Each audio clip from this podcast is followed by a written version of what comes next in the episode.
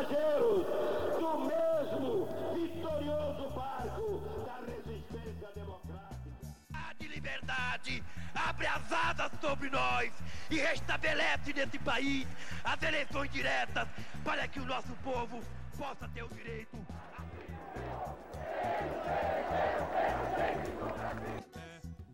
Um grito de liberdade! O documento da liberdade, da dignidade, da democracia, da justiça social do Brasil. Que Deus nos ajude que isto se cumpra.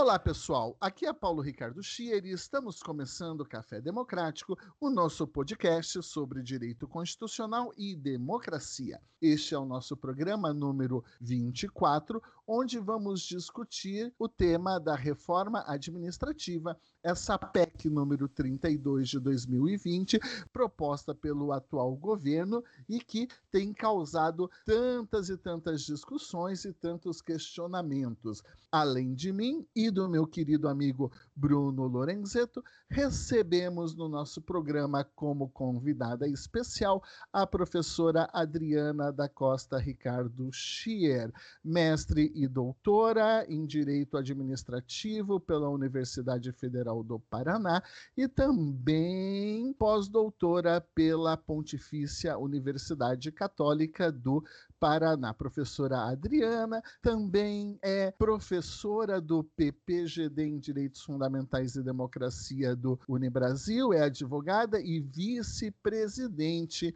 do Instituto Paranaense de Direito Administrativo. E sim, antes que vocês me perguntem, nepotismo, é verdade, já começou a esculhambação aqui no nosso Café Democrático. A viagem será longa, mas não temos pressa de chegar ao nosso destino. Pegue seu café, aumente o som e boa audição. Bruno. Olá, pessoal uma grande honra poder aqui usufruir do conhecimento da minha amiga, antes de qualquer coisa, Adriana Schier. E a primeira questão que a gente gostaria de escutar a Adri comentar é basicamente essa, né? Não vou perguntar se reforma ou revolução, porque aí seria um outro programa, mas o que, que é uma reforma administrativa e o, se essa reforma administrativa está enquadrada naquilo que a gente entende como reforma administrativa. Então, uma dimensão fática, que é o que, que é uma reforma administrativa, mas também implicitamente uma dimensão aí normativa, que é o que poderia, deveria ser uma reforma administrativa. Mas acho que é, a primeira questão é justamente essa, então, para a gente entender o tema que vamos discutir no dia de hoje. Oi, pessoal, sou a Adri e estou muito feliz de estar aqui com o Bruno, meu querido amigo, com o professor Paulo Schier, para a gente manter aqui a, a, a, formalidade, já que a gente está no ambiente nepotista, né, Paulo? Então, quero dizer que realmente é uma alegria super grande estar aqui no Café Democrático, desse lado de cá do microfone. Normalmente eu escuto vocês, acompanho vocês, o Café Democrático tem sido uma referência super importante para todo mundo que estuda direito público no Brasil. E estar tá aqui desse lado é uma responsabilidade gigante, mas eu estou muito feliz. Bom, Bruno, essa é a pergunta central de toda a discussão, né? A gente estava esperando essa reforma administrativa, digo a gente, o povo da academia, os professores de direito administrativo, aqueles que militam com a administração pública, seja do ponto de vista da produção teórica, seja do ponto de vista da advocacia mesmo, né? E do, da própria gestão pública, quer dizer, era uma reforma esperada por todos os setores da sociedade.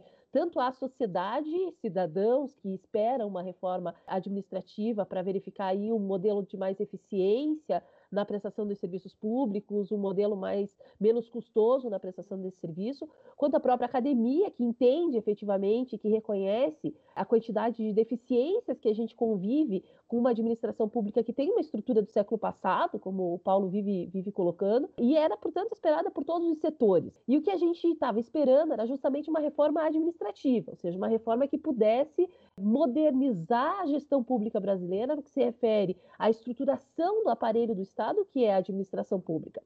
O problema é que, de fato, o que veio, quer dizer, isso numa dimensão quase que num plano normativo, né? O que se esperava? Uma reformulação, não tanto das estruturas enquanto o modelo que a gente tem, porque é verdade que esse modelo de administração pública direta, administração pública indireta, e agora com o terceiro setor, é um modelo que a gente teve uma, uma, uma certa atualização lá na década de 90, com Fernando Henrique Cardoso, mas é um modelo que vem mesmo do século passado, a gente ainda estuda né? A gente ainda trabalha com os alunos da graduação Decreto-Lei 200, que é de 67, então a gente ainda fala de, de administração pública direta e indireta, mas eu, de fato, apesar de ser chamada de vintage no direito administrativo, eu, de fato, não vejo muito problema nessa estrutura de pessoas jurídicas que a gente tem, principalmente depois da Lei 13.303, que é a lei que regulamentou as estatais. Então, em termos estruturais, do ponto de vista de pessoas jurídicas, assim, me parece que essa estrutura, ainda que seja uma, uma estrutura é, bastante conservadora em termos de tempo mesmo, é uma estrutura que, que permite dar conta das nossas demandas mas é preciso reestruturar aí sim o funcionamento da administração pública brasileira. Isso se tentou fazer com a Constituição de 88. Nós tivemos com a Constituição de 88 uma grande ruptura do modelo anterior, porque vieram aí diversos princípios que possibilitaram a, a, a, a procedimentalização de uma administração pública calcada nos princípios democráticos e republicanos. Com a reforma da, do, do, final do, da década de 90, lá com a emenda constitucional 19 e 20, a gente teve de novo uma alteração que pretendeu ser uma alteração funcional, mas que acabou não conseguindo trazer todos os mecanismos de uma administração pública gerencial, que era o que se pretendia naquele, naquele momento. E agora a nossa esperança era de que efetivamente se tivesse uma reformulação do modo de funcionamento da administração pública brasileira. Quer dizer, o nosso, o nosso ideal aqui era ter, ver nessa reforma mecanismos que pudessem valorizar o servidor público, que pudessem trazer, criar formas de captação de novos talentos para a administração pública, que pudessem valorizar o servidor nesse aspecto de manutenção dos bons servidores dentro dos quadros administrativos, ao mesmo tempo é, que cuidasse de profissionalização do servidor, que esse é um dos pontos mais debatidos da seara do direito administrativo, e que uma administração pública que pudesse ser pensada também na era da, da, da administração 4.0, quer dizer, que trouxesse para dentro da, do, do, seu funcionamento todas as inovações que a gente está tá vendo na legislação infraconstitucional. De fato, Bruno, nada disso veio, né? Pelo contrário, a gente tem uma reforma absolutamente ultrapassada desde a sua apresentação.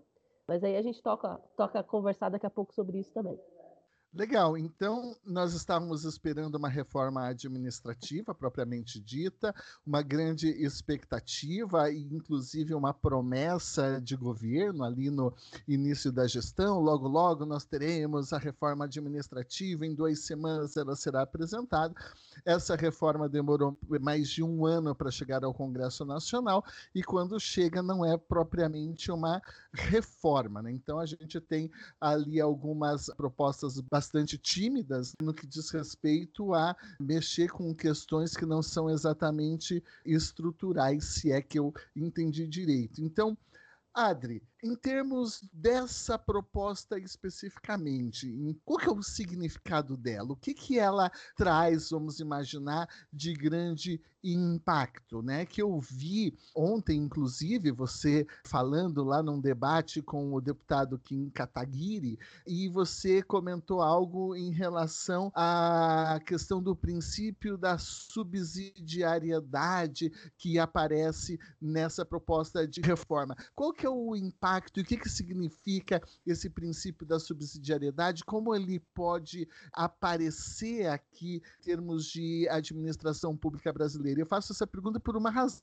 até vou justificar isso daí, né? Você, agora como convidada, tem que passar por essa agrura de me aguentar falando muito, já aguenta aqui em casa e agora vai aguentar também no Café Democrático. Mas é, eu faço essa pergunta aqui por uma simples razão. Eu tenho a impressão, e talvez eu esteja equivocado, de que está todo mundo discutindo uma série de situações que a gente vai ainda passar no programa de hoje em relação a, a servidores públicos, não é? é a questão de, é, afinal de contas, remuneração, categoria, isso tudo. E é, a, o debate da subsidiariedade parece que ele está meio ali escondido numa cortina de fumaça. É isso? Eu tenho a impressão errada? Qual que é o real significado disso daí? Então, Paulo, aqui, para mim, esse é o ponto mais nevrálgico da reforma, né? Eu falava que a gente tinha uma grande expectativa de uma reformulação das funções da administração pública, desse aparato né, que deve estar a serviço da, da, execução das políticas públicas aqui. E, na verdade, o que veio a, a pretexto de uma reforma administrativa é, de verdade, mais uma vez, uma tentativa de reformulação das próprias funções do Estado brasileiro. Então, quer dizer, ao invés da gente reformar o aparato administrativo brasileiro, ao invés da gente pensar em mecanismos de modernização do exercício da função pública, o que se pretende aqui, na verdade, de novo, né, porque lá na década de 90, com a emenda constitucional 19, também se tinha esse, é, esse intuito, digamos assim, o que se pretende novamente é uma reformulação das funções do Estado a adoção do princípio da subsidiariedade, ao lado de diversos outros princípios que vêm agora para o caput do artigo 37 da Constituição, ela é absolutamente sintomática dessa nova dimensão do Estado. Quer dizer, com a inserção desse princípio, me parece que há um ataque frontal à própria concepção de Estado social e democrático de direito que nós tínhamos plasmado no, pelo Poder Constituinte originário. Quer dizer, o Estado é, desde a Constituição de 88, através de todos os seus dispositivos, e estou falando aqui não só dos primeiros lá, do, do artigo 3 mas principalmente né, do ponto de vista do direito administrativo, o próprio artigo 175, que vai colocar o Estado como protagonista na prestação de serviços públicos, é exatamente o inverso do que pretende o princípio da subsidiariedade. Quer dizer, essa opção que o Constituinte fez, não só de plasmar os direitos fundamentais sociais prestacionais, mas também de reconhecer ao Estado o dever de cuidar positivamente, o dever de prestar positivamente esses direitos através da prestação de serviços públicos, essa espinha dorsal da Constituição de 88, com o princípio da subsidiariedade, sofre uma grande ruptura. Por quê? Porque o princípio da subsidiariedade, né, creio que aqui é uma matéria bastante conhecida dos constitucionalistas, mas é um princípio que, que, que implica uma, uma, ultra, uma virada do protagonismo na realização das tarefas públicas, né? Então, se no, no, modelo, no modelo de Estado social como a gente tem na Constituição hoje, o protagonismo na realização das atividades de saúde, de educação, enfim, de todos os serviços públicos e sociais, o protagonismo é do Estado e a iniciativa privada vai atuar naquelas hipóteses em que o Estado permite a atuação lucrativa, mas sem retirar o protagonismo do Estado, né? Isso na matéria de educação e de saúde fica muito expresso no texto constitucional. O princípio da subsidiariedade é, inverte a lógica e vai dizer o seguinte: o Estado vai atuar apenas e somente nos casos em que a iniciativa privada não der conta de atuar ou não tiver interesse na atuação. Ou seja, se o mercado não optar por dominar o setor, se o mercado não optar por realizar a atividade, aí sim, subsidiariamente, o Estado continua com esse, com esse dever. Esse princípio da subsidiariedade ele vem sendo namorado por alguns autores do direito administrativo aqui no Brasil já há bastante tempo, no sentido contrário, né, na crítica ao princípio da subsidiariedade. É, a gente tem o livro do professor Emerson Gabardo, que é a nossa referência para falar aí, de forma contrária a, a, a, esse princípio, na defesa do princípio da, da subsidiariedade, desde o Baracho, lá no, no direito tributário e tantos outros, mas são autores que estão mais vinculados a uma perspectiva de um Estado regulador e não de um Estado prestacionista. E me parece que foi isso que foi trazido na reforma agora. A gente pode pensar, não, mas é só um princípio colocado lá ao lado de agora mais de 10 princípios que estariam aí formando o regime jurídico administrativo, né? Eu brincava ontem na, na, naquela live do Congresso em Foco que o LIMP, né, que é tão, é, tão comentado pelos, pelos, pelos concurseiros, né, legalidade, impessoalidade, moralidade, publicidade eficiência, agora vira uma sigla impossível de se dizer, porque o artigo 37 agora prevê legalidade, impessoalidade, imparcialidade, moralidade, publicidade, transparência, inovação, responsabilidade, unidade, coordenação, boa governança pública, eficiência, subsidiariedade e gol enfim, né? Então a gente tem aí uma, um, catálogo gigantesco de, de, de, princípios expressos, ficando alguns muito importantes de fora, como o próprio princípio da prevenção e da precaução, tem sido muito festejado no direito administrativo brasileiro e que foi deixado de lado aqui, quer dizer, o professor Juarez Freitas aí não conseguiu emplacar né, a, a, a, redação do artigo 37, então, poderia, a gente poderia pensar que o princípio da subsidiariedade é só mais um no meio de, desses tantos outros, mas não é. Na verdade, o princípio da subsidiariedade aqui, ele me parece que demonstra o norte central da reforma, que é, de novo, adotar aquela sistemática de um Estado que precisa conter gastos, de um Estado que é ineficiente porque gasta muito com a administração pública, quero dizer, com o servidor público, de um Estado que precisa ter sua contenção fiscal mais implementada, de um Estado que não, que, não, que não investe na própria administração pública, um Estado que novamente repassa para a iniciativa privada a maior parte das suas atividades, um Estado que novamente prevê e coloca como central, como política central, as privatizações, e um Estado que abre a porteira para a prestação de serviços públicos por instituições privadas, inclusive, principalmente, pelo terceiro setor, que é uma, uma outra discussão que a gente pode travar daqui a pouco. Então, me parece que a adoção do princípio da subsidiariedade aqui, ela indica efetivamente, é, vou repetir o que eu falei há pouco, mas ela indica é, a racionalidade da, da reforma administrativa, que é dizer, olha, o Estado brasileiro é muito caro, é muito ineficiente, é oneroso, não atende às demandas sociais devidamente, e, portanto, já que ele não atende bem, ao invés da reforma trazer mecanismos para que ele pudesse vir a atender melhor a sociedade, a proposta da reforma é dizer, já que o Estado não está funcionando, então vamos diminuir o Estado e vamos deixar que a iniciativa privada toque, toque, toque o piano. O problema é que a gente sabe que os países que adotaram essas posturas vêm retrocedendo, né? É, na matéria de saneamento, que é uma outra, tema para um outro debate aí, se vocês tiverem interesse, acho que é bem bacana também, mas na matéria de saneamento, por exemplo, os países que privatizaram o saneamento, os países que utilizaram, se utilizaram da iniciativa privada para a prestação de serviço de saneamento, todos hoje estão retrocedendo e estão reestatizando essa área. E isso não só na, na, matéria de serviços públicos, mas de uma maneira geral. A gente tem a, a Nova Zelândia, a gente tem a Austrália, a gente tem o Canadá, o próprio Chile retrocedendo em relação à, à, adoção desse paradigma, que é o paradigma do mercado. Né?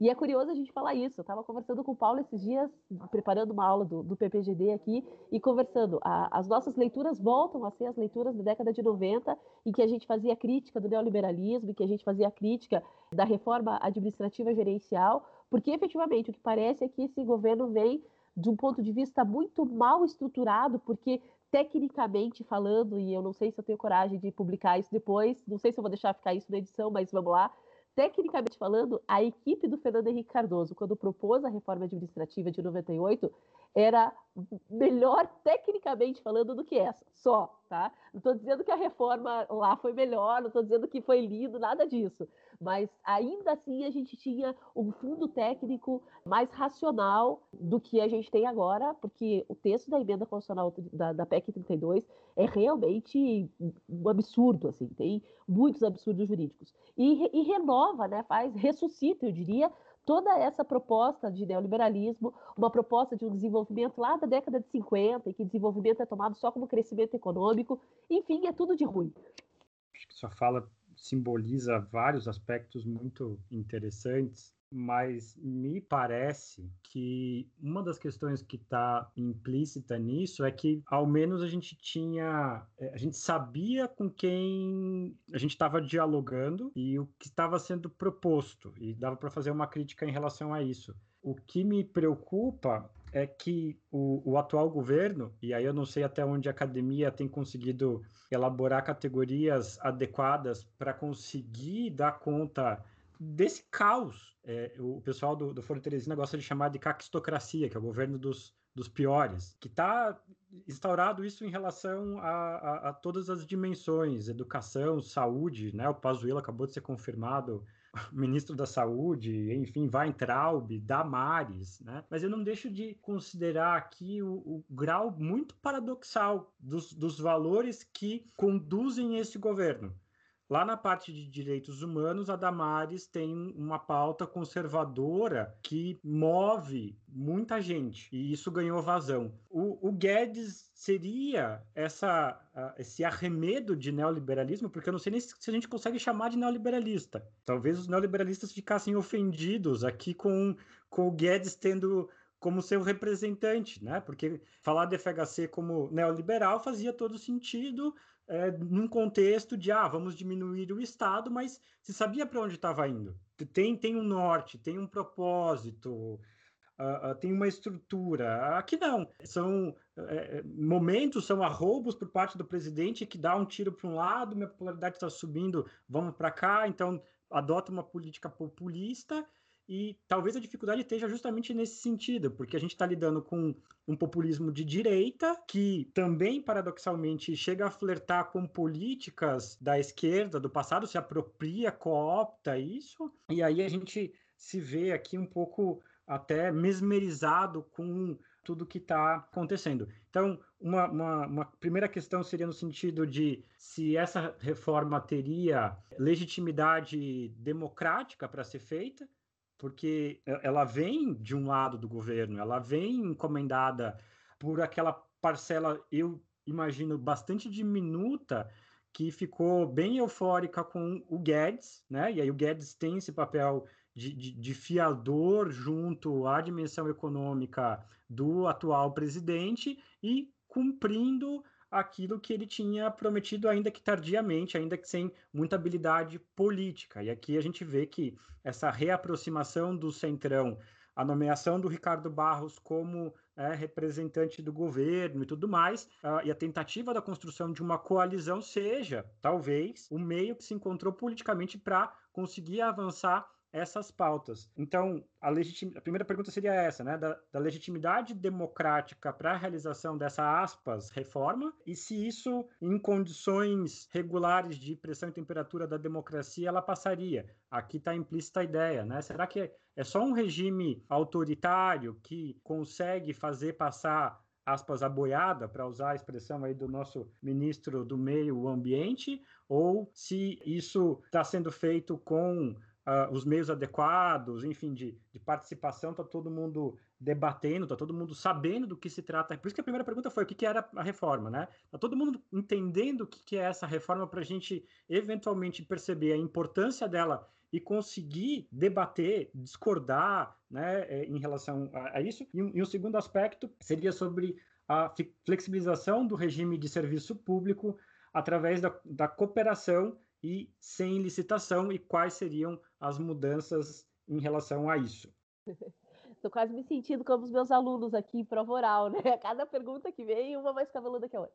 Mas então, Bruno, na verdade, essa reforma, ontem o deputado Kim falava exatamente isso, né? Ela é tão ruim, é tão ruim, é tão ruim o texto, que ela consegue ser odiada desde os setores, pelos setores mais à direita do governo, porque ela não atende nem os interesses dos conservadores de direita mal intencionados, nem dos conservadores de direita bem intencionados, nem do centrão e nem da esquerda. Né? Quer dizer, essa reforma efetivamente não atende ninguém. A legitimidade democrática eu não consigo ver em nenhum setor, Bruno. Por quê?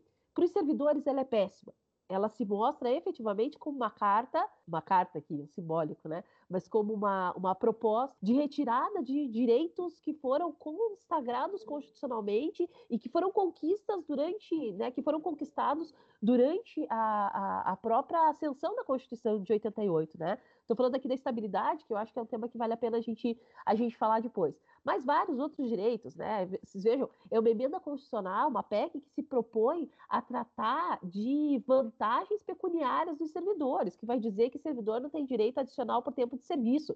Me digam se isso é tema que tem que estar na Constituição, por mais que seja uma Constituição analítica.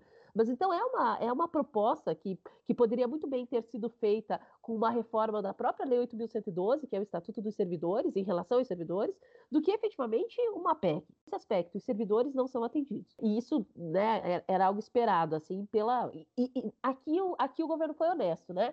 que era proposta de governo mesmo acabar com os privilégios dos servidores públicos. Então, nesse aspecto, ainda que a gente discorde da concepção de privilégio que o Guedes tem, mas é uma, é, é uma, uma emenda que a, que a sociedade encamparia. Mas a questão é que nem isso, nem isso me parece que vai ser legitimado pela sociedade. Por quê? Porque em termos de serviço público, você estava perguntando a questão da, dos instrumentos de cooperação, vou falar um pouquinho mais disso daqui a pouco, mas em termos de serviço público, ela não traz nenhuma alteração positiva, no sentido qualitativo. Troca a titularidade, troca a prestação, troca a forma de delegação, mas não, não tem nenhum impacto positivo. Em termos de custos, a grande, um dos grandes motes da reforma, né, me parece que o Guedes deve ter ficado decepcionado com o texto que ele conseguiu convencer o Bolsonaro a apresentar, porque efetivamente a gente não tem nenhum tipo de economia com essa reforma. Né? Não foi apresentado pela, pela equipe do governo, inclusive pelo próprio Guedes, não foi apresentado nenhum tipo de economia, porque é no máximo que a gente pode pensar, não, mas quebrou a estabilidade. E daí? Quebrou a estabilidade, mas quebrou a estabilidade, se for aprovado, que eu acho que não vai ser, mas daqui para frente. Então, quer dizer, a estrutura de servidores, o número de servidores que a gente tem hoje, e que falaciosamente é vendida para a população como um número abusivo, eu já vou falar disso depois, mas esse número de servidores vai continuar o mesmo. Quer dizer, a PEC não tem, a PEC aprovada, no dia seguinte, o tamanho da estrutura administrativa vai continuar exatamente o mesmo. Então, não, não, não convence, não traz nenhum arranjo que possa possibilitar a economia na gestão pública. Então, não, não, não atende, portanto, nem os interesses do mercado. Em termos de previsibilidade segurança jurídica, da mesma maneira, não, não atende nenhum tipo de, de. não traz nenhum tipo de benesse aí, pelo contrário. Então, na verdade, Bruno, legitimidade democrática, eu, de fato, do que eu, do que eu tenho percebido, assim, das manifestações, inclusive dos congressistas em relação a essa, a essa proposta é de que ela, se passar, vai passar completamente alterada. Então, talvez passe do ponto de vista da retirada dos direitos dos servidores ali, porque aí me parece que o servidor hoje é tido novamente né, como grande vilão da, da história, como grande responsável pelas mazelas do serviço público, o que é uma verdadeira injustiça. Se, se a gente tiver tempo, quero falar disso depois. Mas me parece que não é essa, essa não é a proposta que ninguém queria. Né? Então a gente, mais uma vez, é um tiro no escuro mesmo do Bolsonaro. A gente não sabe de onde veio, por que veio ou com quem veio. Em alguns momentos ela atende os interesses do mercado, isso é fato, principalmente nessa tua segunda questão que você faz agora, quando você pergunta, né, quando você questiona a questão do serviço público, e aí a gente não está falando mais de serviço público lato senso, prestação de atividade pública, mas serviço público estrito senso, né, realização de atividades prestacionais do Estado, e aí, o artigo 39A é, vai admitir que a, que a administração pública, através de instrumentos de cooperação, delegue a prestação de serviços públicos para a iniciativa privada, né, para entidades da iniciativa privada, com ou sem fins lucrativos, inclusive com compartilhamento de infraestrutura e pessoal. Para quem lembra da reforma administrativa de, da, do, da, da emenda constitucional 19 lá, para quem leu o plano diretor do Fernando Henrique Cardoso, sabe que era exatamente esse o texto que constava no plano diretor em relação ao terceiro setor. Então, o que, que a gente tem aqui? Ultrapassando e, e, regulamentando de uma maneira absolutamente, absolutamente diversa daquela prevista no artigo 175, que prevê a delegação de atividades de serviço público aos particulares mediante concessão ou permissão de serviço público precedida de licitação, aqui, a despeito de criar uma forma de parceria da administração pública com os particulares, trata-se, traz-se um instrumento novo para o direito administrativo brasileiro, que vai ser esse instrumento de cooperação, e que não fala de licitação e que está aberto a partir daí a porta para a gente ter efetivamente uma contratação, entre aspas, mas um arranjo é, com as entidades do terceiro setor, que aí sim tem um interesse, um interesse muito, muito presente, né? A gente, vocês devem estar lembrados da, da DI 1923, em que efetivamente o, o Supremo Tribunal Federal entendeu que era possível as organizações sociais atuarem na área da prestação de serviço de saúde e de serviço de educação, mas o que o Supremo entendeu naquela ocasião é que quando essas entidades atuassem, né, quando as entidades do terceiro setor atuassem, como elas não fazem licitação, como, ela, como elas não são contratadas por licitação, como elas não são permissionárias e nem concessionárias de serviço público, elas atuariam através de fomento do Estado. Ou seja, seriam contratos de fomento firmados com o Estado, em que o particular atuaria no, no modelo de cooperação mesmo, mas sem substituir a prestação de serviços públicos.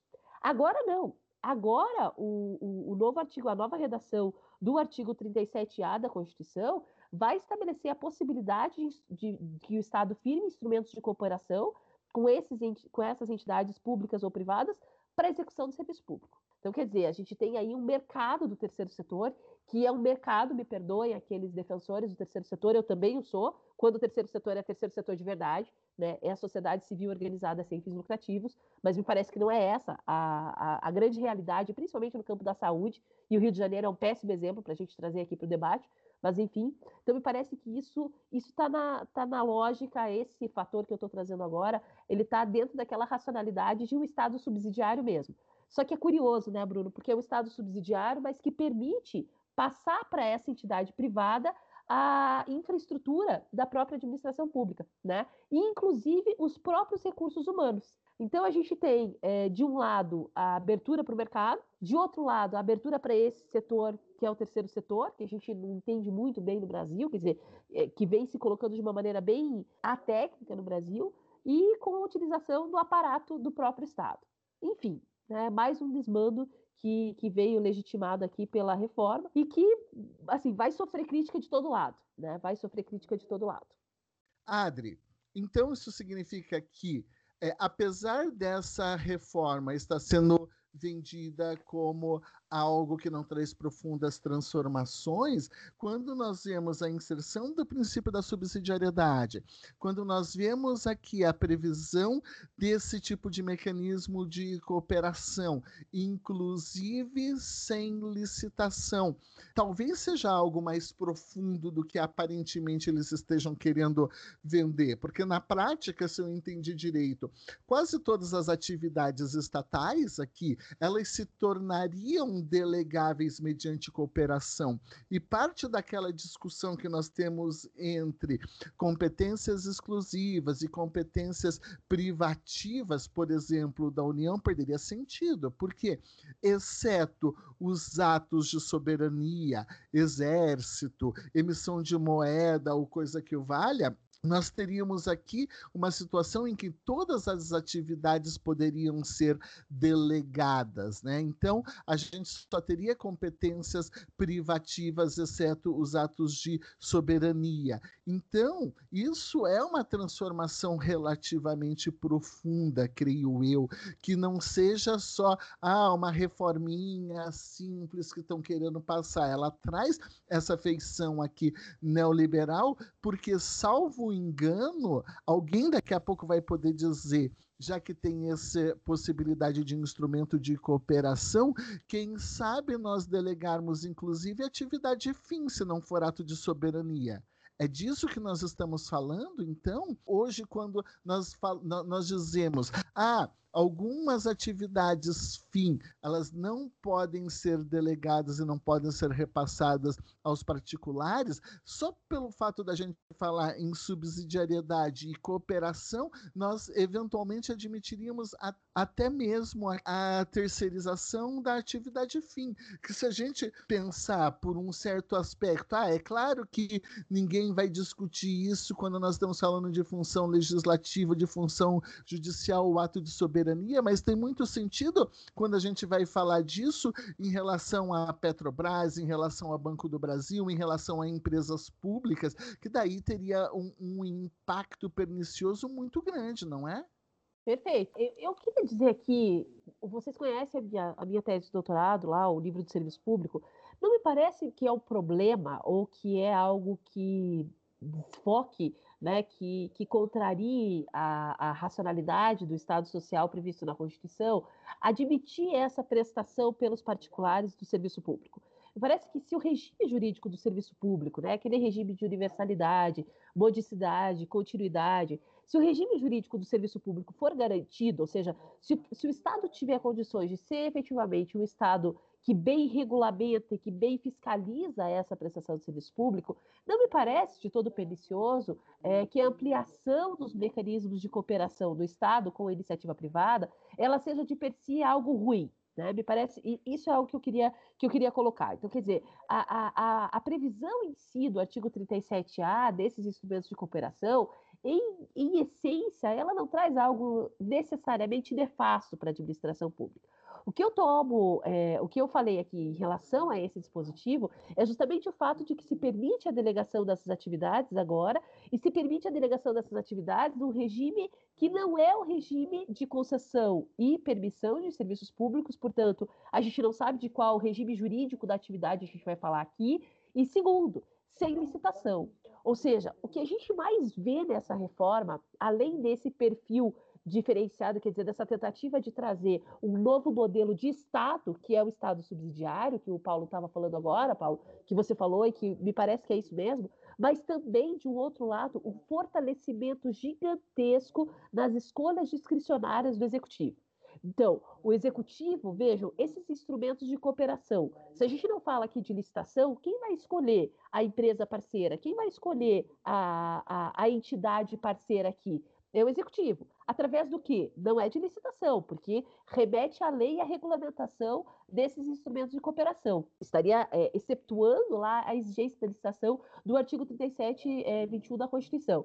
Então, a gente remete, reconhece o que aqui? O grande problema, Paulo, não está, me parece, na possibilidade do particular vir e firmar, inclusive através de parcerias legítimas com a administração pública, essa, esse vínculo para a prestação de serviços públicos.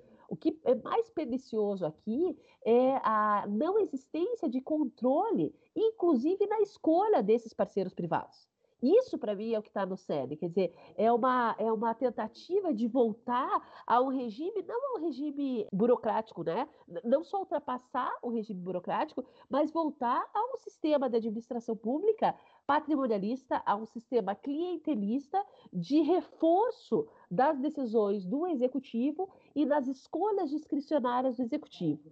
Em relação a particulares prestadores de serviços públicos, abrindo caminho para a terceirização de forma absolutamente indiscriminada. E mais do que isso, né? Se a gente for pegar também em relação ao novo regime jurídico dos servidores que é proposto, com a quebra da estabilidade, a gente tem exatamente isso: uma escolha discricionária do poder público de quem fica ou quem não fica prestando, prestando atividade dentro da administração.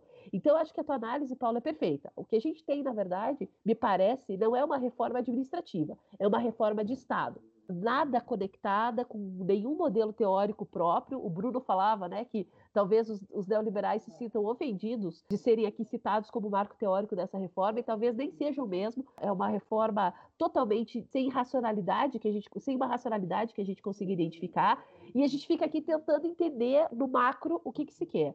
Eu consigo visualizar assim, o que, o que, que se quer com essa reforma? Fortalecer o executivo, né, as competências lá do artigo 84, que vem agora, que seria uma pergunta que eu teria para vocês, então daqui a pouco a gente, daqui a pouco eu faço essa questão. Então a gente vê um grande fortalecimento do poder do, poder executivo de novo, uma, um fortalecimento da discricionariedade do executivo na escolha dos seus parceiros, um ataque aos servidores e uma preferência pelo mercado. Então, em termos, em termos macro, assim, são essas diretrizes que eu consigo visualizar nesse é, instrumento absolutamente horroroso de legislação que, de, de prática de redação legislativa que foi proposto pelo governo. Mas quando você diz assim, ah, não tem nenhuma lógica, parece que. Eh, posso estar equivocado, mas parece que tem uma lógica. Não é um pouco da lógica neoliberal essa ideia de que o Estado é grande, o Estado é ineficiente, o mercado é virtuoso e, portanto, vamos repassar para o mercado essas atividades que a gente vai diminuir o tamanho do Estado. Vamos passar para os particulares essas atividades, porque os particulares conseguirão prestar melhores serviços públicos, porque eles são os, os experts em gestão e assim por diante. Então, essa lógica do desmonte do Estado eh, me parece que seja uma lógica. Se fosse para escolher uma, uma, um modelo, quer dizer, Adriana, você consegue identificar um modelo por trás, por trás dessa reforma? sem dúvida nenhuma, seria o modelo neoliberal. Agora, ainda assim, Paulo, não é, não é coerente em relação à sistemática total da, da, da reforma. Por um lado, o que, que o neoliberalismo tinha de reflexo, trazia de reflexo para a estrutura administrativa? Uma diminuição do aparelho do Estado. A gente não vê na própria reforma nenhuma orientação em relação à, à diminuição do tamanho do Estado em termos de pessoas jurídicas, a não ser no que se refere às autarquias e fundações que agora poderiam ser extintas por ato do próprio, do próprio Poder Executivo. Tirando isso, não há efetivamente um, um plano efetivo de privatização aqui. Mas a, a questão nem é essa, mas em termos de, de, de, redução de servidores públicos. Né? Então, a gente viu lá na, na, na reforma de, de, de, de 98, com a emenda constitucional 19, foi trazido para a Constituição um dispositivo, no artigo 169 ou 168, eu sempre confundo os dois, que permitia a demissão, a, o desligamento de servidores públicos quando houvesse um superávit, quando, quando houvesse um déficit de orçamento. Né? Então, ultrapassado o limite prudencial é, estabelecido na, na lei orçamentária, na lei de responsabilidade fiscal, o servidor pode ser desligado por excesso de, por excesso de gastos. Então, eram medidas que a gente via claramente um modelo neoliberal de Estado, pensado a partir dessa, dessa temática, dessa tendência de redução do papel do Estado, é, de redução do tamanho do Estado, e que era coerente, digamos assim, em todos os seus dispositivos. Uma das pautas do neoliberalismo é a reformulação do papel do Estado que deixa de ser o Estado prestador de serviço público e passa a ser o Estado regulador. Ora, para que isso dê certo, para que o modelo, para que o modelo neoliberal, que traduzido para a administração pública aqui no Brasil, a gente identifica o modelo de Estado neoliberal com a administração pública gerencial, né? Foi mais ou menos essa lógica que, que a gente identificou lá na década de 90. Então, nessa lógica, o que, que é fundamental?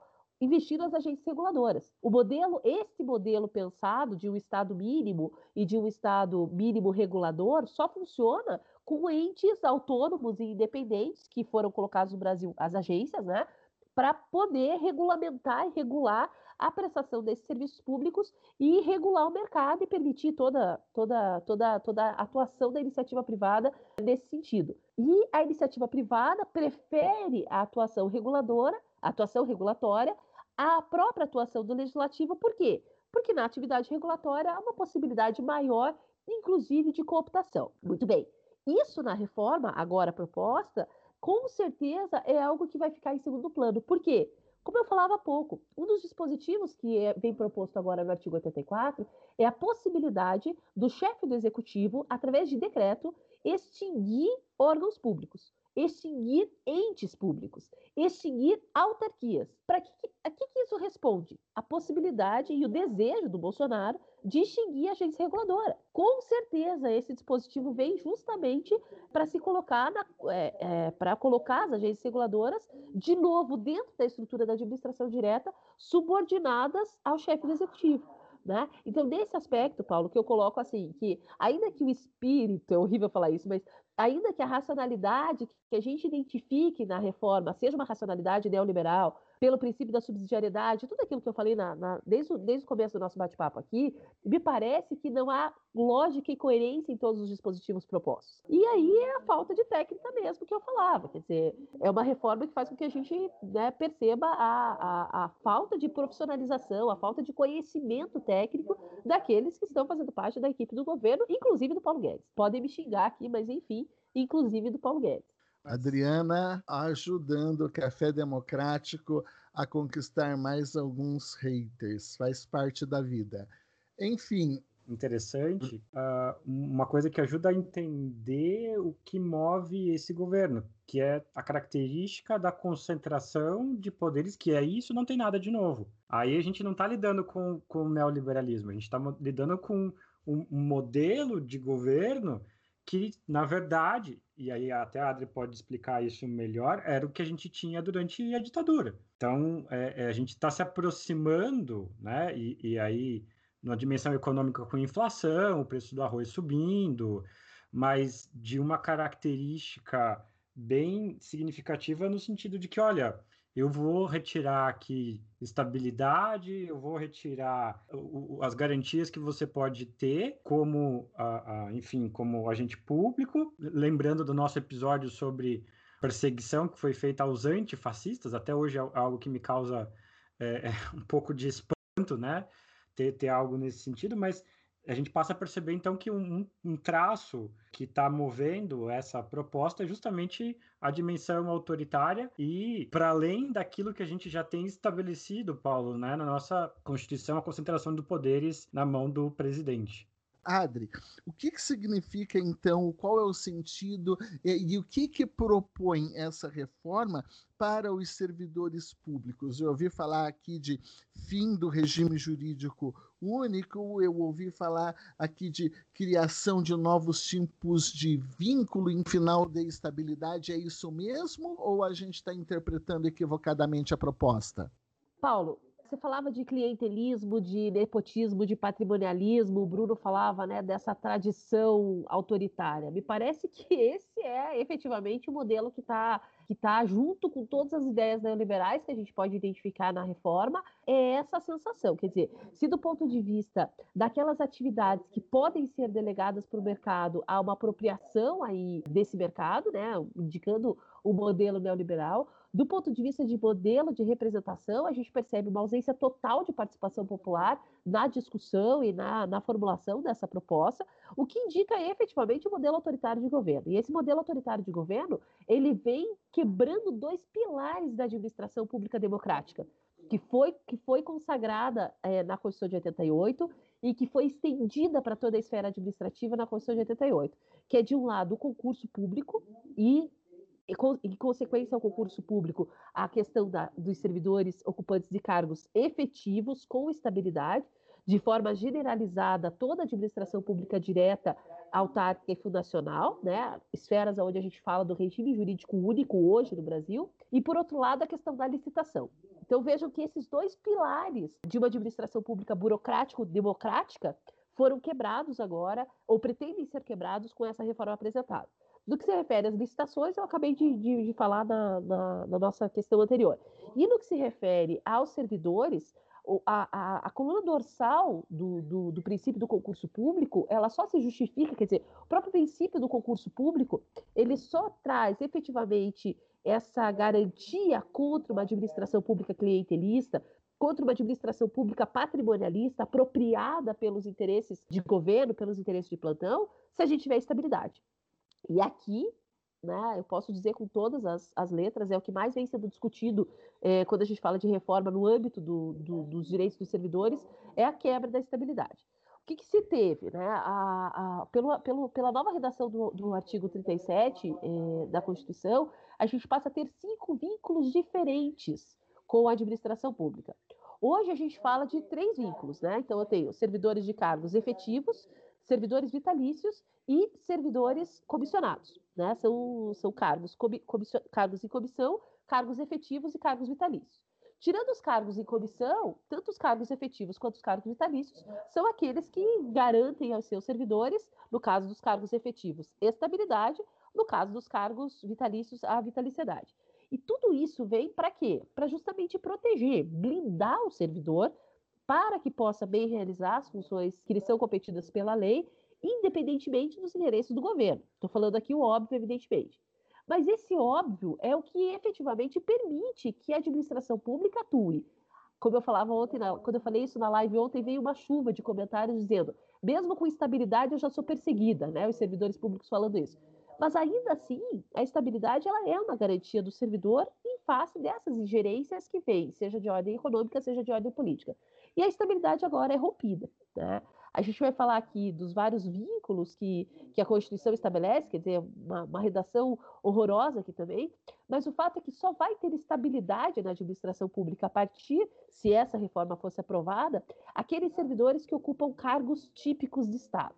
Vejam que a, a, a, nova, a nova redação não prevê, além de isolar, de distinguir a existência do regime jurídico único, né, que era o regime estatutário, com estabilidade, enfim, extingue essa redação do artigo 39 da Constituição, e mais, traz aí uma série de, de vínculos, principalmente é, aqueles vínculo por prazo, vínculo, é, o, o, nome do, do, do negócio é cargo com vínculo por prazo indeterminado.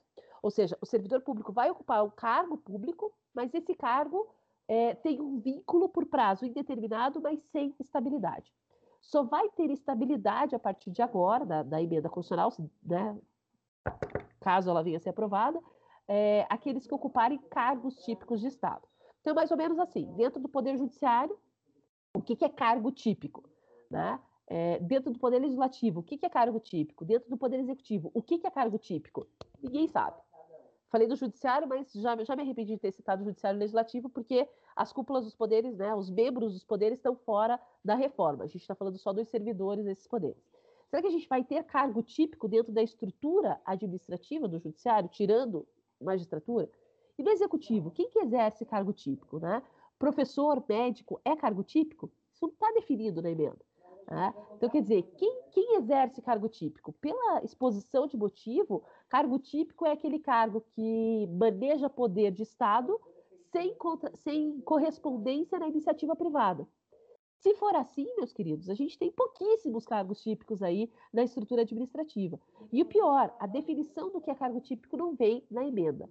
O que a gente tem de novo aqui, né? Um retrocesso a um momento anterior da Constituição de 88, em que nós vivíamos dentro da administração pública com cargos com estabilidade, os cargos efetivos, mas uma série de servidores contratados mediante vínculo de trabalho temporário, é, ocupando empregos públicos e por aí afora.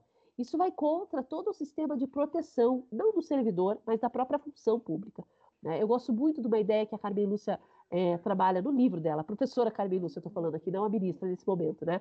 Mas o livro sobre servidores, que para mim é o melhor livro sobre servidores que a gente tem no Brasil, é o da Carmen Lúcia, E ela coloca isso de uma maneira muito legal. Ela vai dizer que a estabilidade, a inamovibilidade, a irredutibilidade de vencimentos são prerrogativas que são trazidas para os servidores públicos não como privilégios para essa categoria, mas sim como mecanismos de proteção do exercício da função que esses caras exercem dentro da estrutura administrativa. E é uma ideia, na verdade, que não é da Carmenussa, né? É uma ideia que é do próprio Max Weber, que colocava tudo isso para justificar que numa administração pública burocrática, numa administração pública que visa é, a imparcialidade, que visa a tecnicidade, o servidor não pode ser escravo do rei, ele tem que ser escravo da lei. Essa é uma expressão do, do Max Weber. E é isso que é abandonado pela reforma. Né? Então, a gente tem aqui, já estou terminando, né? Eu sempre critico o Paulo quando ele faz é, exposições muito longas no podcast. Eu digo que a gente gosta mais de ver o, o, bate-papo do que palestra. Estou quase falando demais aqui, mas só para só terminar essa questão de estabilidade, que eu acho que é das dos, dos focos mesmo dessa reforma, é, a gente tem agora é, uma, uma possibilidade indiscriminada de contratação com vínculo por prazo determinado, as contratações temporárias dentro da administração pública, que já é uma realidade hoje, mas agora é ampliada pela própria, pelo próprio texto da Constituição, né, reformado pela, pela própria PEC, e tem uma mudança aqui, Paulo, que não sei se você vai me perguntar depois, mas eu vou ter que falar desde já, que é a questão do cargo em comissão. Né?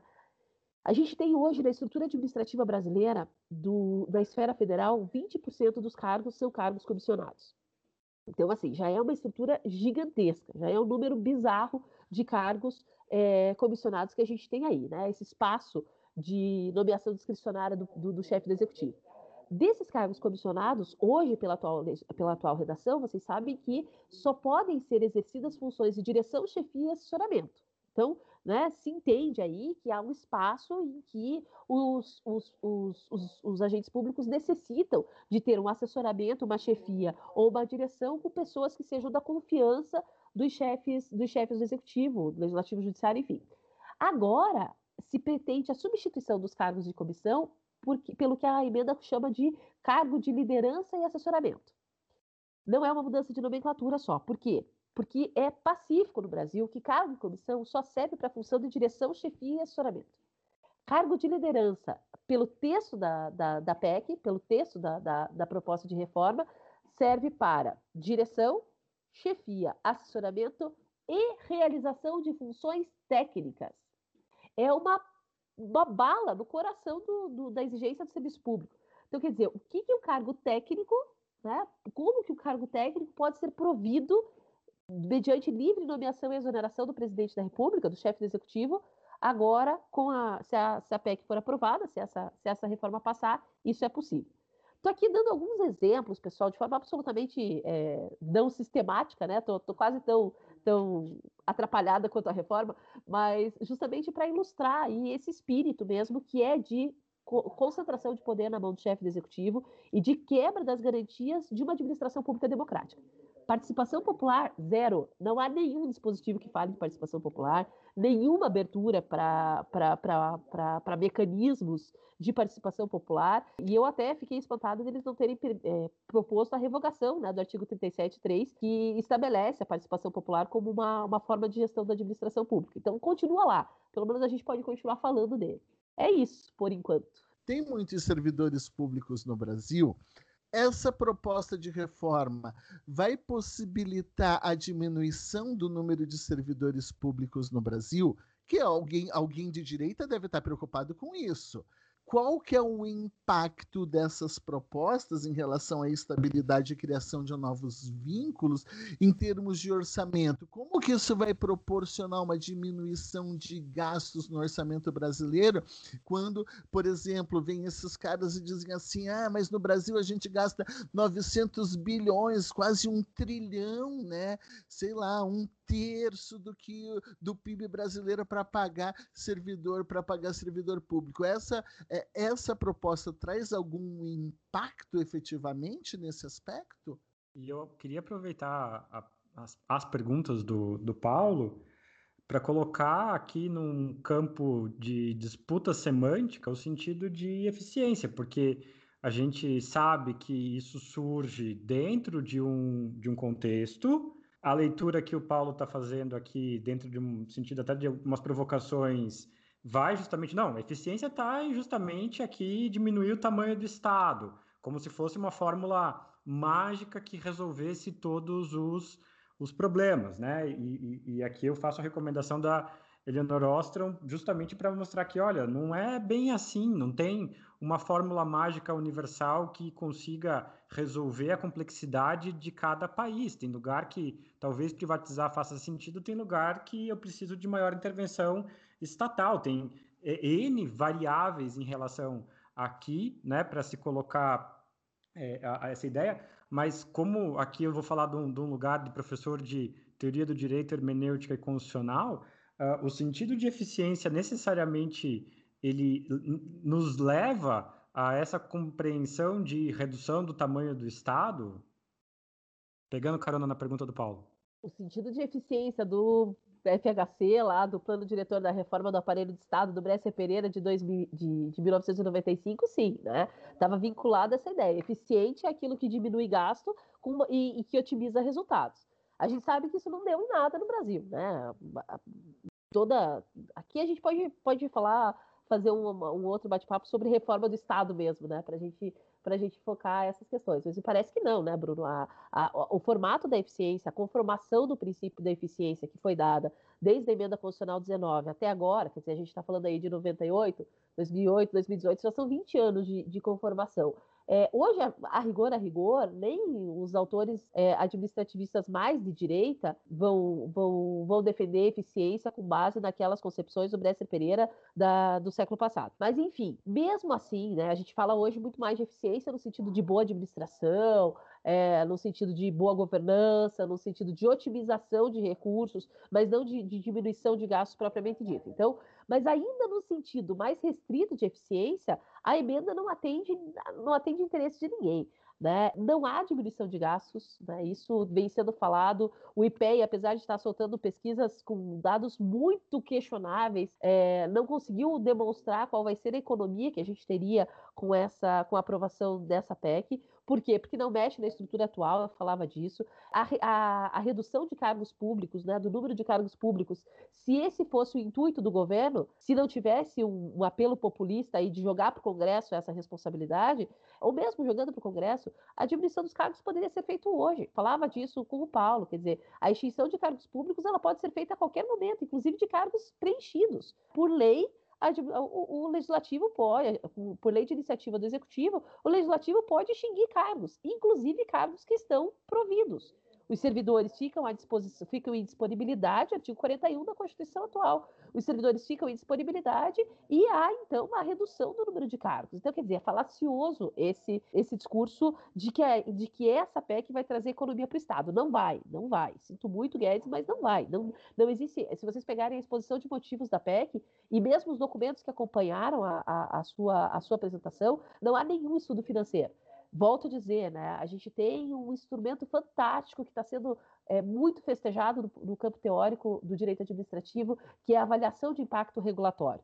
E isso está sendo tentado, né, desde a da aprovação da LINDB aí, a gente está tá, tá fazendo uma força muito grande para que os atos administrativos, os atos regulatórios tenham essa avaliação de impacto. Eu vou dizer para vocês, claro que isso não se aplica ainda na esfera do Poder Legislativo, mas deveria se aplicar. O Paulo estava discutindo isso num artigo esses dias, mas enfim, não tem nenhuma avaliação de impacto, não tem nenhuma avaliação de impacto feito, é, feita nessa, nessa proposta. De qualquer maneira, também é falacioso, também é falaciosa a ideia de que no Brasil tem muito servidor público. Isso me desculpem, vou usar o microfone de vocês aqui, vou usar esse canal de vocês aqui para a gente né, rebater um pouco esses dados, porque é algo dito, são, são, são, duas falácias que o governo, nas quais o governo se apoia e a sociedade bate palma de forma alienada. o Brasil gasta muito com o servidor público, não é verdade e que é, os nossos servidores públicos ganham muito. Vou voltar a dizer aqui agora com números.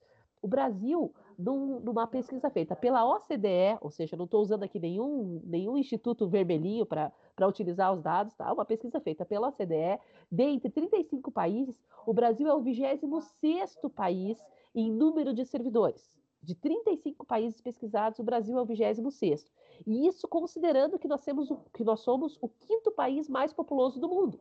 Então, assim, não há um número comparativo. Claro que o nosso número de servidores públicos é muito grande, mas comparativamente, em relação à nossa população, nós estamos atrás da média da OCDE. Nós estamos atrás da média da OCDE.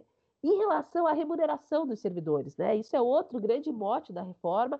Primeiro, se vocês perceberem aqui, no texto da reforma não tem absolutamente nada que interfira na remuneração, que, que vá fazer com que haja um controle da remuneração. Isso só seria possível, atacar efetivamente o que a gente gasta com remuneração do servidor, só seria possível se os membros de poderes estivessem aqui, estivessem previstos, é, abrangidos na reforma. Por quê? Porque aí sim a gente teria a possibilidade de discutir, entre aspas, as chamadas altas remunerações do serviço público. Não estão, e da, da minha parte, acho que até nem, nem deveriam estar. Mas, enfim, vamos voltar a essa questão de quanto ganha o servidor público, né? Os, o, os altos salários do serviço público, que é o que a direita conservadora gosta de, de tratar. Pesquisa feita pelo IPEA, que é o instituto que hoje está dominado por, por dados complicados, eu diria, mas pesquisa feita do próprio IPEA vai demonstrar que nos municípios brasileiros, a média de, de, de remuneração dos servidores, remuneração, não estou nem falando do vencimento básico, tá? A média de remuneração dos servidores é R$ 2.600. Então a gente tem no Brasil hoje uma média de remuneração dos servidores que é menor de três, que é menos, né, que três salários mínimos. Então, efetivamente, são discursos para vender o peixe, digamos assim, né, para convencer que o Brasil tem muito servidor ou que o servidor público ganha muito bem, que se a gente não vai para os dados, a gente acaba achando que não, é isso mesmo, tem muito servidor público. Falso. Né? Então, todos os, os mecanismos, a própria. É, eu estava com a pesquisa na mão aqui, agora eu perdi, o Paulo colocou aqui no chat, eu vou, vou, vou, vou voltar aqui. Países como a Noruega e a Dinamarca, por exemplo, proporcionalmente falando em termos de, de, de população, tem mais servidores públicos que o Brasil. Então, é preciso colocar isso em pauta, né? é preciso trazer isso para o debate. E nem isso, e assim, eu falo disso, mas é mesmo para falar em defesa da, da, administração pública. Mas nem isso é retomado ou é replicado na reforma. Né? Então, nem, nem, essa, nem essa aspiração do governo a reforma a, a, a, ataca, né? ou, ou atende. E é por isso mesmo que nem os deputados, nem os congressistas de direita, nem os congressistas que apoiam uma visão mais menos intervencionista do Estado estão fazendo a defesa da reforma. Ah, eles também estão decepcionados com, com a PEC que foi apresentada. Eu achei aqui a pesquisa, diz assim: Noruega tem 30% de funcionários de servidores públicos. Dinamarca 29, Suécia 28, Finlândia 24. Então só para ter uma ideia, né? Se nós tivéssemos aqui que tomar em consideração, levar em consideração os países com IDH mais desenvolvidos do mundo, né? Então nós teríamos que chegar nessa faixa de acima de 20%, que é o que tem Finlândia, Suécia, Dinamarca, Noruega. No Brasil, nós temos 3,12 milhões de servidores públicos, o que significa dizer 1,6% da população.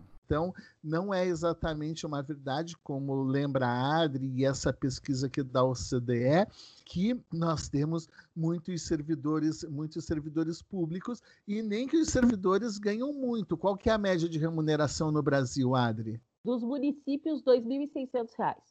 E essa, e essa reforma vem justamente para atacar os municípios, né? Para atacar para per, permitir que os prefeitos. Aliás, isso foi dito, né? Isso foi dito pelo Bolsonaro. Já foi, teve fala dele expressa dizendo que o prefeito tem que ter na mão a caneta de novo. Ele está dando para o prefeito a caneta. É isso. É, desculpe, eu tinha me prometido que eu não ia falar isso, mas não deu. eu acho que tem um elemento importante para a gente qualificar a análise desses dados, que é o aspecto do federalismo, porque uma realidade é Brasília, que é uma das cidades que tem a maior concentração dos maiores salários do Brasil, que a gente está falando do servidor aí federal, né? E outra realidade muito diferente está justamente nessa dimensão que vocês estão trabalhando dos, dos municípios, que a gente não pode esquecer que tem município no Brasil, que aí é um outro problema, que é um um outro podcast de criação de municípios, se isso é sustentável, como que isso acontece e tudo mais, mas tem município que depende basicamente da própria estrutura pública. Uh, isso, as implicações que isso poderia gerar são aí bem questionáveis, mas eu acho que um dos grandes desafios aqui é que a gente não consegue enxergar uma, uma linha condutora ideológica nítida e, e talvez o, o, fato de não agradar, desagradar gregos e troianos, ter, ter essa proeza, geralmente tem pelo menos alguém que é, é, concorda com isso, ou pelo menos um espectro político passa justamente por essa dimensão entrópica que caracteriza o, o, atual governo que a gente vem insistindo, que é de destruição. A gente vai, a gente veio aqui para destruir tudo e todos, e a floresta, e as instituições, e a economia, e, e vamos, vamos destruir tudo.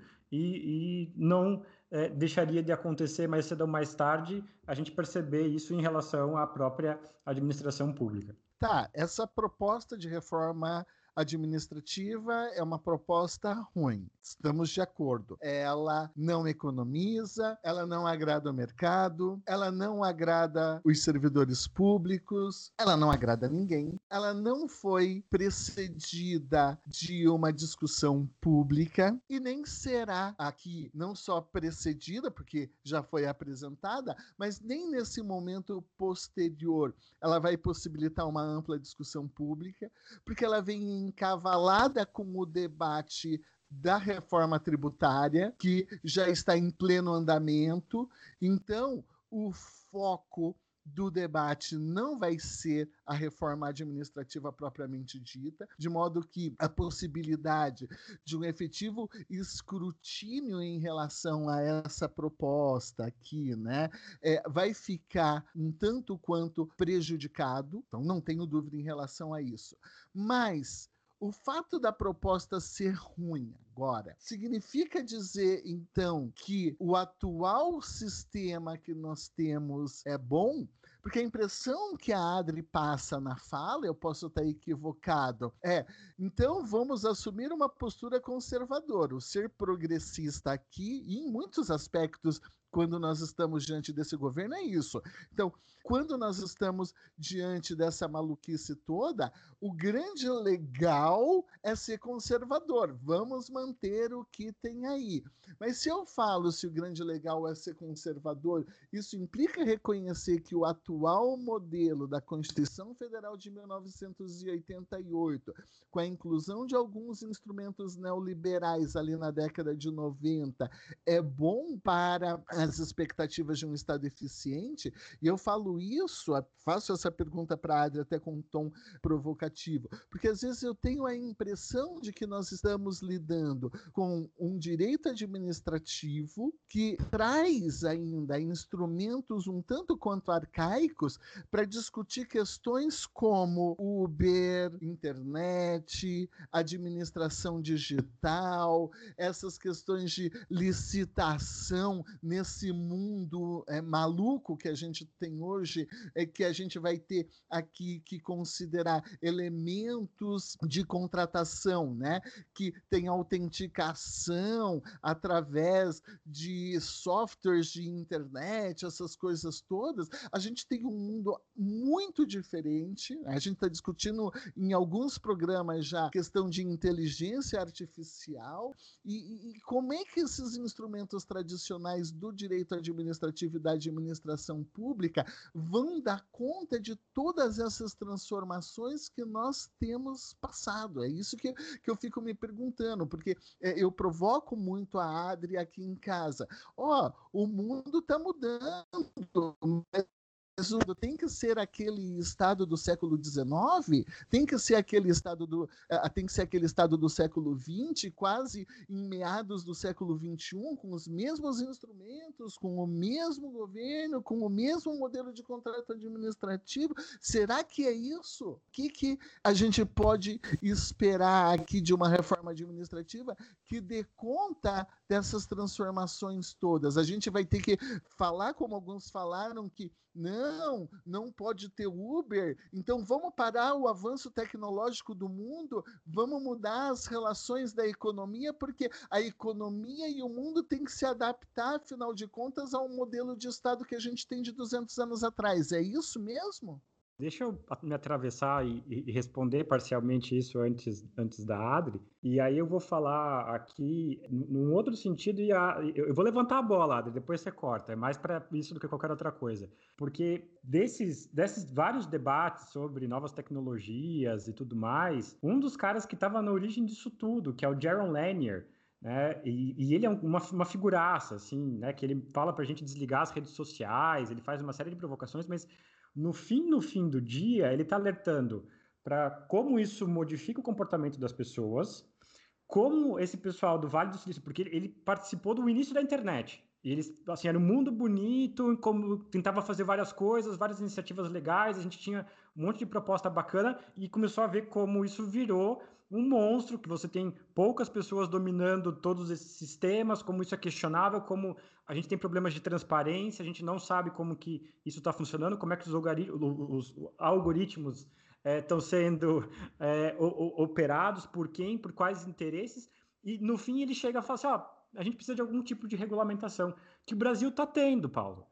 A boa e velha regulação que aqui dá para a gente até ter algum ponto de confluência entre liberais, esquerda, centro e tudo mais, ela se faz importante. Qual? Está na arena deliberativa. Eu, eu, acho que é por aí, né? Mas a gente não pode jogar fora o, o velho pelo simples fato de ser velho. Eu, eu começaria a, a resposta por aí, né? Não quer dizer que é insuficiente. Eles estão pedindo, por favor, algum grau de regulamentação isso não quer dizer que vai ter uma super intervenção do Estado, que sempre vai acontecer isso, ou que a gente quer um modelo de Estado paternalista, ou qualquer coisa que valha. Não, mas é que isso está repercutindo em questões bem práticas no nosso cotidiano, né? Então, é, qual a regulamentação? Não sei, é um processo em construção que vai acompanhar, inclusive, o desenvolvimento dessas novas tecnologias. Né? Regulação democrática, enfatize-se aqui, né? mas é, um, uma pista para responder essa questão acho que pode ser é, por aí. E o Bruno acabou de assumir que ele usa é, pomada minâncora ao invés de desodorante. Professor Paulo Schier, eu creio que aqui é, a gente tem uma, uma questão muito importante para debater. Em nenhum momento os autores do direito administrativo, que vêm pensando a administração pública a partir de uma perspectiva de um direito social, a partir de uma perspectiva democrática, em nenhum momento tem sido tratado ou defendido uma perspectiva conservadora dos institutos do direito administrativo. A questão é qual é o dispositivo constitucional que impede as inovações tecnológicas na administração pública? Qual é o dispositivo constitucional colocado hoje na redação atual do artigo 37, artigo 39, que efetivamente impede essa reformulação, essa modernização da estrutura administrativa? O que a Constituição tem que tratar de administração pública? Até onde é competência de uma reforma administrativa de cunho constitucional inovar na estrutura administrativa? O que poderia ser inovado, e aí, com certeza, uma das, das pérolas que a gente tem defendido muito é toda a atuação regulatória, porque se a gente teve a abertura dada pela própria Constituição de 88 para participação privada na prestação de serviços públicos, é evidente que o Estado tem que conseguir é, atuar na, na regulação para que esses serviços públicos venham efetivamente a realizar os direitos sociais a que se propõe. Então, toda atividade regulatória, essa atividade já tem fundo constitucional. A gente não precisa de uma reforma para isso. E, nesse sentido, a reforma não traz nada de regulação. Paulo falava: será que a administração pública hoje é boa? A administração pública brasileira é muito deficitária. Quais são os grandes problemas da administração pública brasileira? São problemas de cunho constitucional ou de cunho infraconstitucional? São problemas de cunho infraconstitucional. As grandes reformas que precisam ser feitas, a questão da modernização da, da administração pública, em termos de estrutura mesmo, é, a, toda, toda a ascensão da administração pública digital, toda a discussão sobre profissionalização do servidor público, que é algo que está na base das discussões também, tudo isso a gente não precisa de reforma constitucional, Paulo.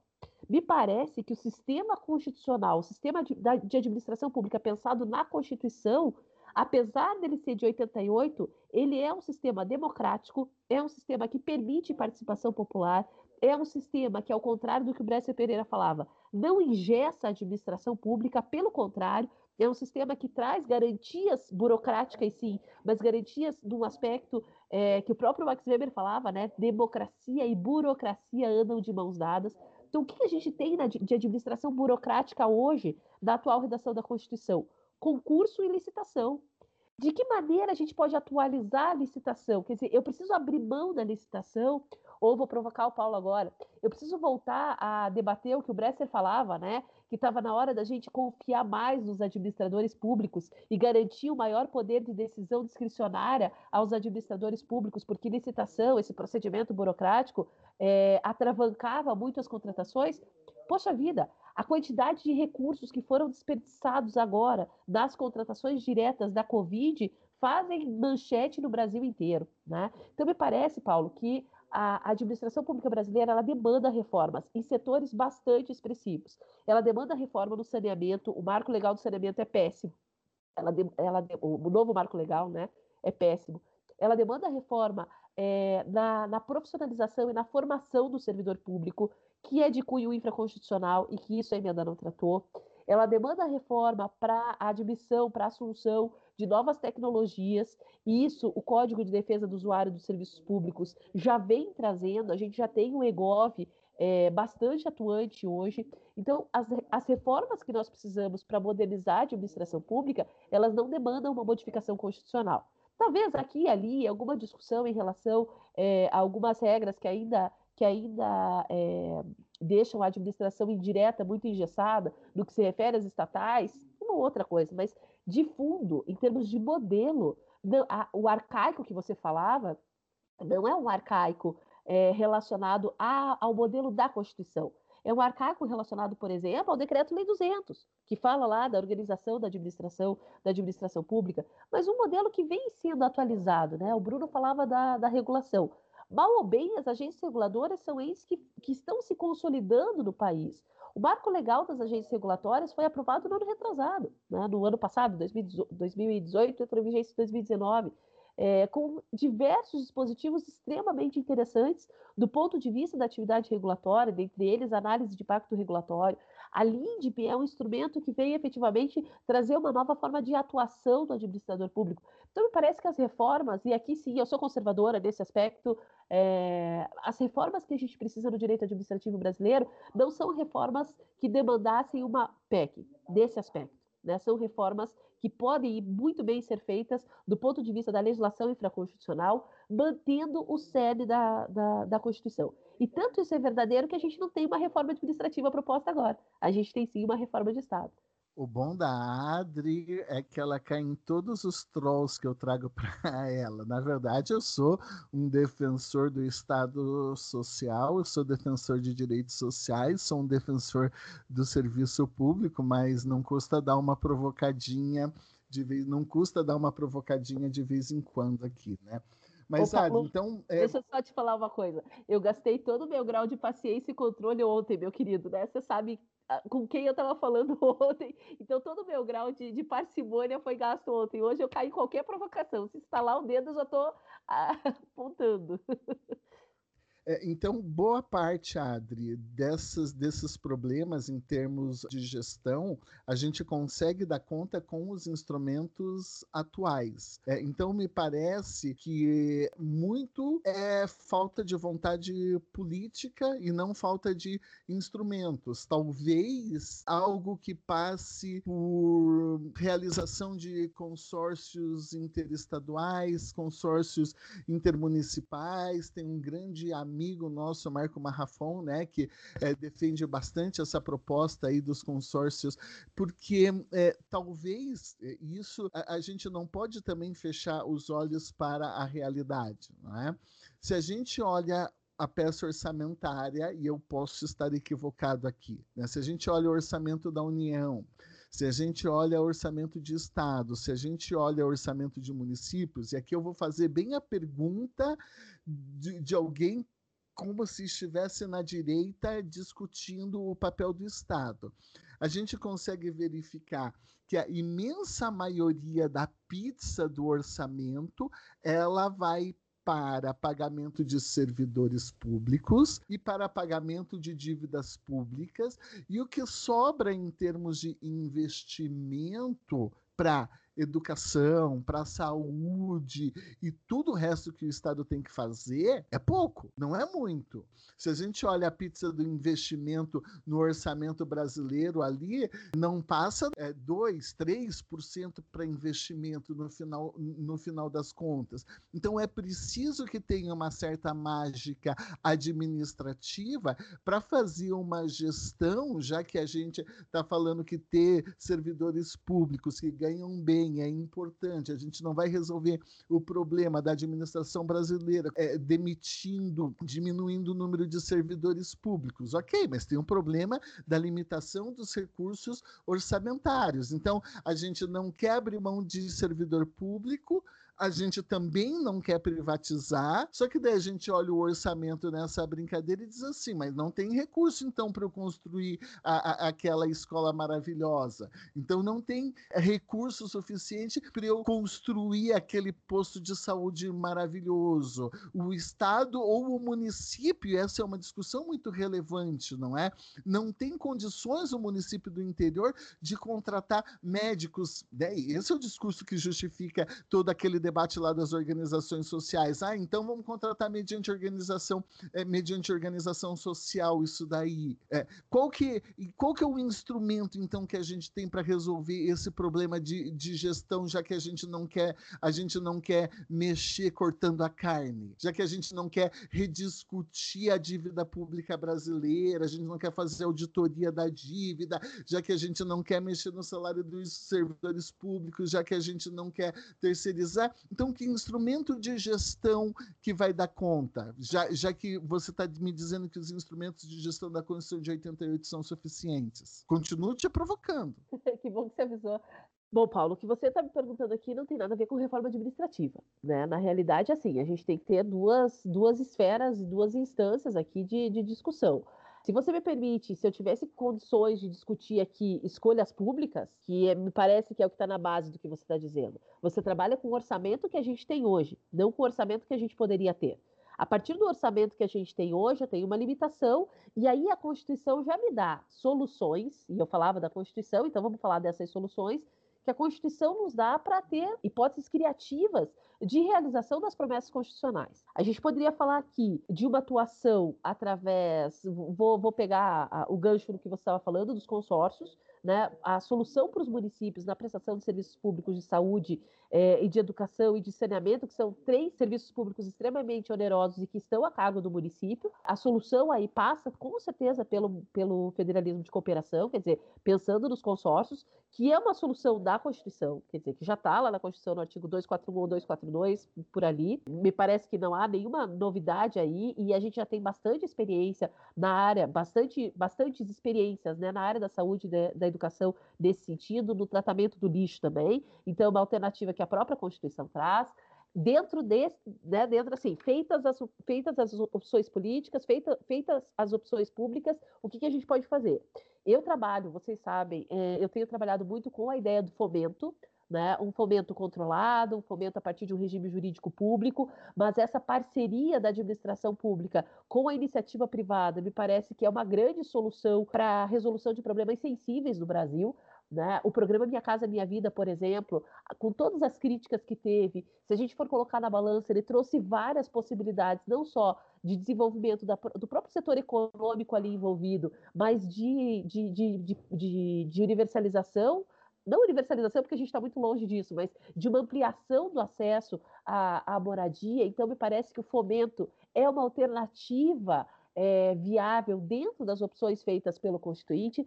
Mas, Paulo, agora eu vou te provocar, né? Eu vou provocar os constitucionalistas aqui, não só o Paulo, mas o Bruno também. Parece que o caso é da gente discutir o que vem antes do orçamento, né?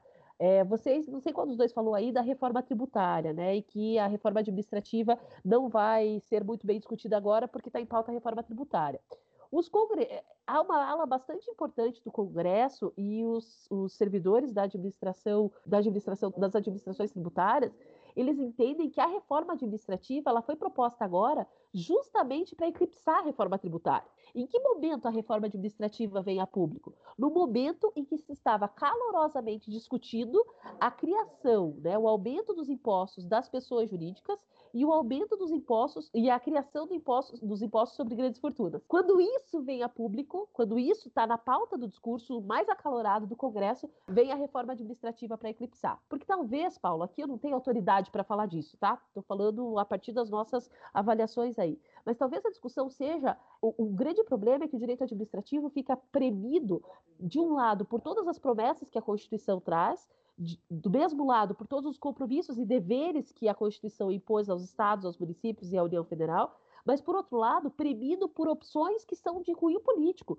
na formulação das políticas públicas. Então, quer dizer, quando eu tenho uma política pública que está direcionada a proteger o agronegócio, por exemplo, com a concessão de isenções fiscais gigantescas, a gente tem uma renúncia de orçamento com o qual vai, a qual, né, renúncia essa que vai impactar na prestação do serviço de saúde, vai impactar na prestação do serviço de educação e vai impactar no que a gente vai poder investir. Quando a administração pública decide conceder perdão a dívidas de vários setores, quando o, o, o, se tem uma política de isenção fiscal, uma política de perdão fiscal, uma, uma política de concessão de subsídios fiscais, o que a gente tem, na verdade, é uma opção por uma redução de receita. E quando eu tenho uma opção pela redução de receita, é claro que a receita que sobra não é suficiente para cuidar de todos aqueles compromissos que a Constituição nos impôs. Então, me parece que a reforma que está na ordem do dia não deveria ser a reforma administrativa sob o aspecto de como vamos melhorar a prestação de serviços públicos.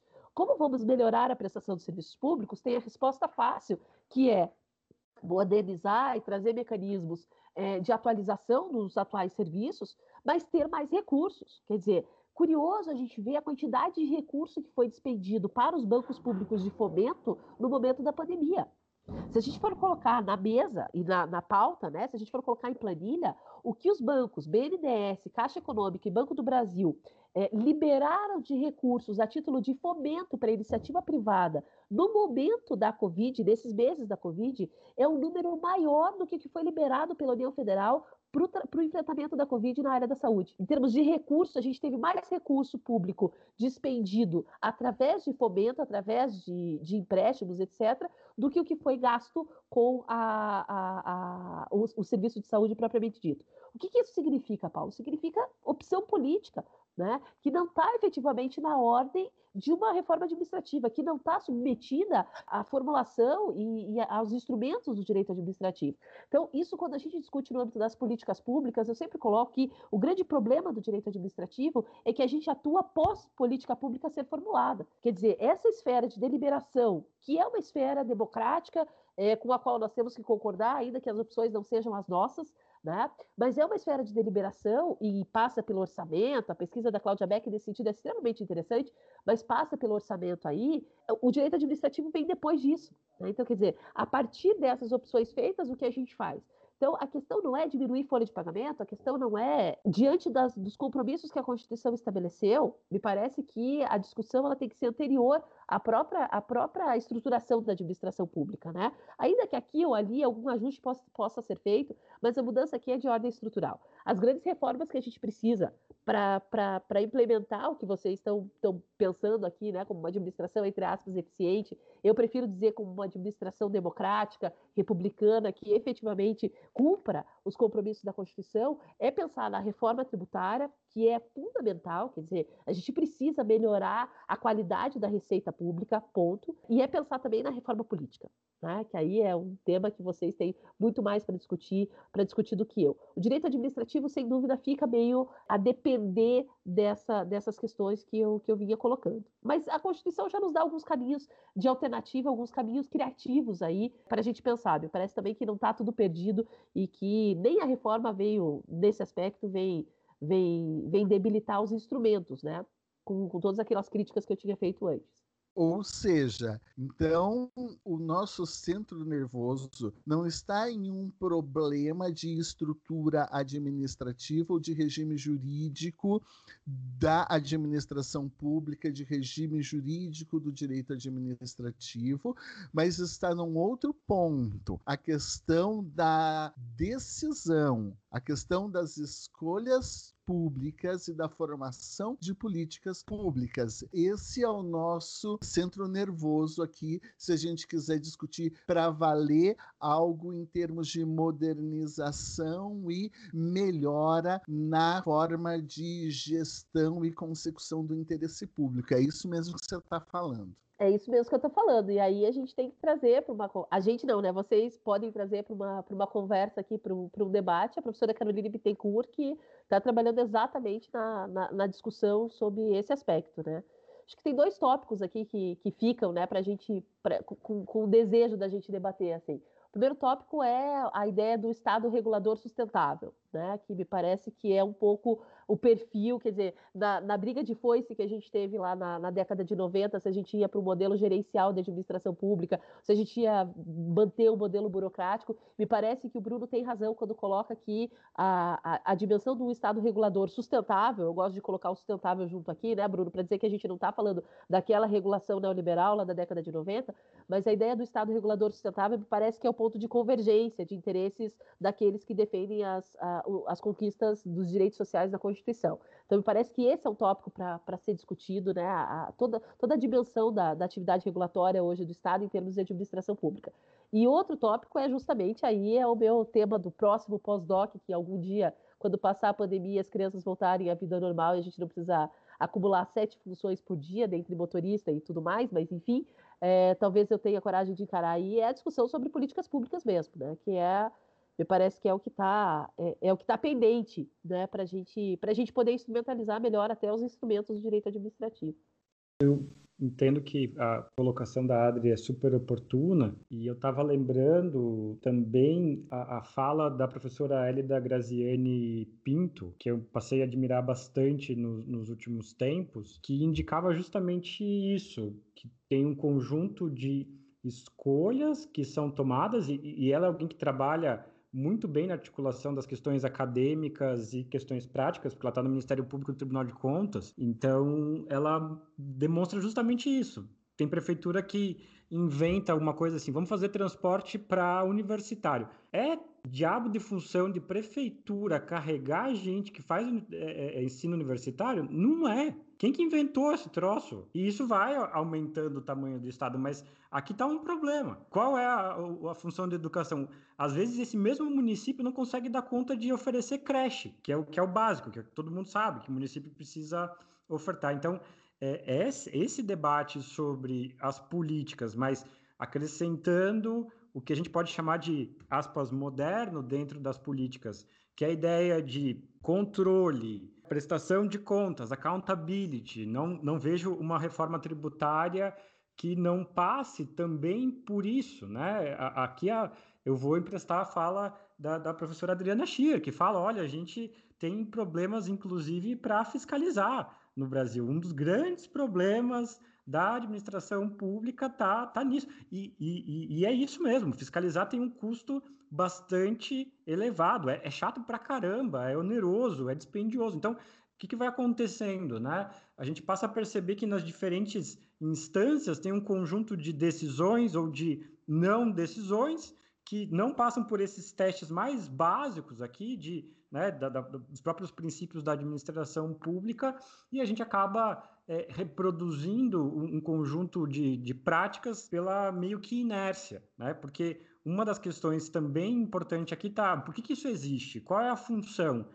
E, e acho que tem um, um, um, ponto que, como a gente está lidando com um governo que se estrutura né, no, num ideário de fake news, que é esse, essa noção de privilégio. Como a gente tem uma sociedade que é marcada muito profundamente pela desigualdade, quando às vezes o Estado está garantindo direitos, isso passa a ser interpretado como privilégios. E, e, e, essa é uma batalha que ela é de longo prazo e eu talvez coloque ela num plano de mentalidades, porque a gente precisa passar a entender, e eu acho que o caminho não é outro senão uh, o reforço da cidadania, né, que nós somos os titulares dos, dos direitos, nós somos os destinatários dessas políticas públicas, apesar dos governantes de ocasião. E aí a gente volta para a própria ideia de ter políticas de Estado, aprendendo de novo com a professora Adriana Schier, sustentáveis. Né? Então, é, é, eu acredito que seria por aí e, e agradeço pela,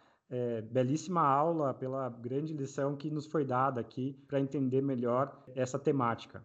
Eu aqui, olhando que nós já estamos ultrapassando o nosso tempo regulamentar, queria terminar minha participação dizendo que, em primeiro lugar, gostei muito aqui da fala da Adri, acho que esclareceu bastante. Em algum momento, o tema da reforma administrativa e dessa proposta, ela vai entrar em pauta, né? Hoje ela está é, encoberta aí nessa cortina de fumaça de reforma tributária e outras confusões do cotidiano político brasileiro, inclusive de Covid, mas logo logo ela vai entrar em pauta. Eu acho que essa conversa aqui ela ajuda em termos de formação de opinião pública, ela esclarece principalmente o ponto é muito relevante, que o problema principal não está sendo efetivamente atacado. Se a gente quer pensar em reforma administrativa, não é este modelo, não é este projeto. E a Adri agora no final falou algo muito legal mesmo. O nosso problema é um problema prévio, é um problema anterior, é um problema de escolha pública, é um problema de escolha. E isso fica muito claro por algo que a Adri comentou ontem, mas alguém comentou ontem, e quando a gente está falando ontem, né, a gente está datando é, isso daqui, a Adri participou de uma live, é, é, de uma live no Congresso em Foco discutindo também reforma administrativa, e alguém falou, é, o Estado muitas vezes intervém, e quando ele deveria intervir para re resolver problema de redução de desigualdade e desenvolvimento, não raro a intervenção estatal acaba gerando o avesso. Ao invés de distribuir, de desconcentrar renda, o sistema tributário e muitas políticas públicas, elas agem concentrando renda. O Estado, então, ele atua e coloca recursos para colocar, então, mais dinheiro na mão de empresários, mais dinheiro na mão dos mais ricos e assim por diante. Então, isso é algo que nós temos que considerar de extrema relevância. O papel do Estado e da intervenção estatal na promoção do desenvolvimento sustentável não é esse, não é esse. Então, se for para atuar esse controle de políticas públicas aqui, ele deve ser levado a sério e levar em consideração esses elementos de desenvolvimento e de sustentabilidade. Adri, muito obrigado pela sua participação. Eu vou te passar aqui, a gente vai cada um falando um pouquinho no final na despedida, mas desde já já deixo meu agradecimento e já passo para as suas considerações finais aí. Bom, eu, antes de fazer as considerações finais, quero agradecer mais uma vez, então, a oportunidade de participar desse bate-papo com vocês.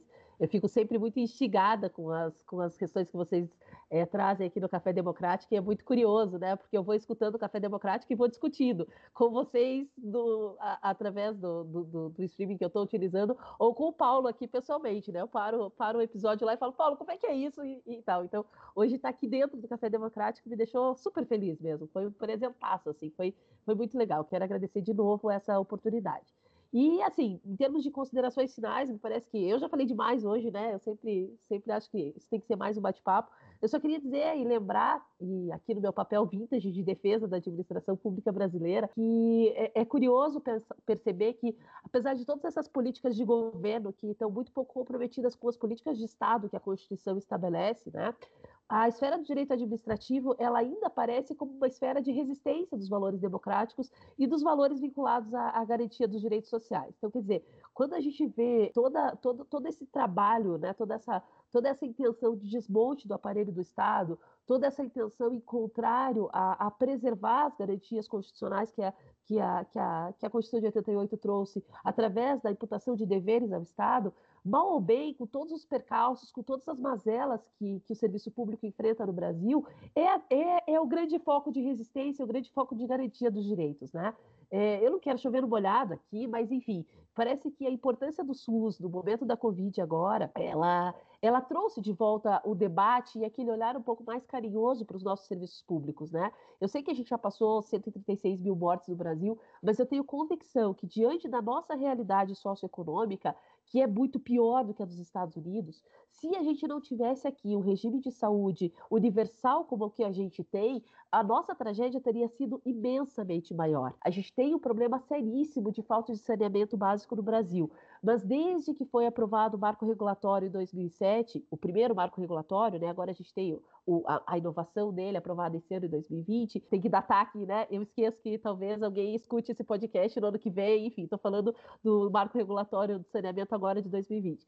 Mas desde o marco regulatório de 2007, é, a gente conseguiu ampliar, ainda que os dados sejam péssimos, mas a gente passou de uma porcentagem de serviços de abastecimento de 60% no Brasil para 85% no Brasil. São índices ainda horrorosos, que nos deixam em patamares de desenvolvimento é, dentre os países mais ricos do mundo, nos piores patamares. Né? A gente está lá na média dos países da, da ONU, pesquisados pela ONU, na, na pesquisa do IDH, mas ainda assim, quer dizer, são os serviços públicos e são, são os institutos do direito administrativo que, curiosamente, ainda representam uma grande resistência mesmo em relação aos retrocessos que vêm sendo paulatinamente, desde 2006, impostos à, à, à sociedade e à população brasileira. Então, me parece que é de se pensar, sim, né, na, na repaginada de vários institutos do direito administrativo. Acho que é isso que o Paulo estava cobrando e fica sempre pensando, né, como é que o direito administrativo atende isso, como é que o direito administrativo responde aquilo. Eu prefiro pensar, Paulo, que é melhor a gente repaginar do que demolir a casa. Né? Então, a, aqui eu penso que a, a, repaginada de alguns institutos, os quais não precisam de uma reforma constitucional, como eu falava antes, podem permitir aí, inclusive, ser um, um fator de resistência para a gente suportar e sobreviver a esses anos que ainda faltam, com um governo completamente descomprometido com todas as conquistas que duramente foram postas lá no texto da Constituição de 88. É isso, pessoal. Se me deixarem falar, vou continuar mais umas duas horas aqui. Então, muito obrigada, muito obrigada, muito obrigada.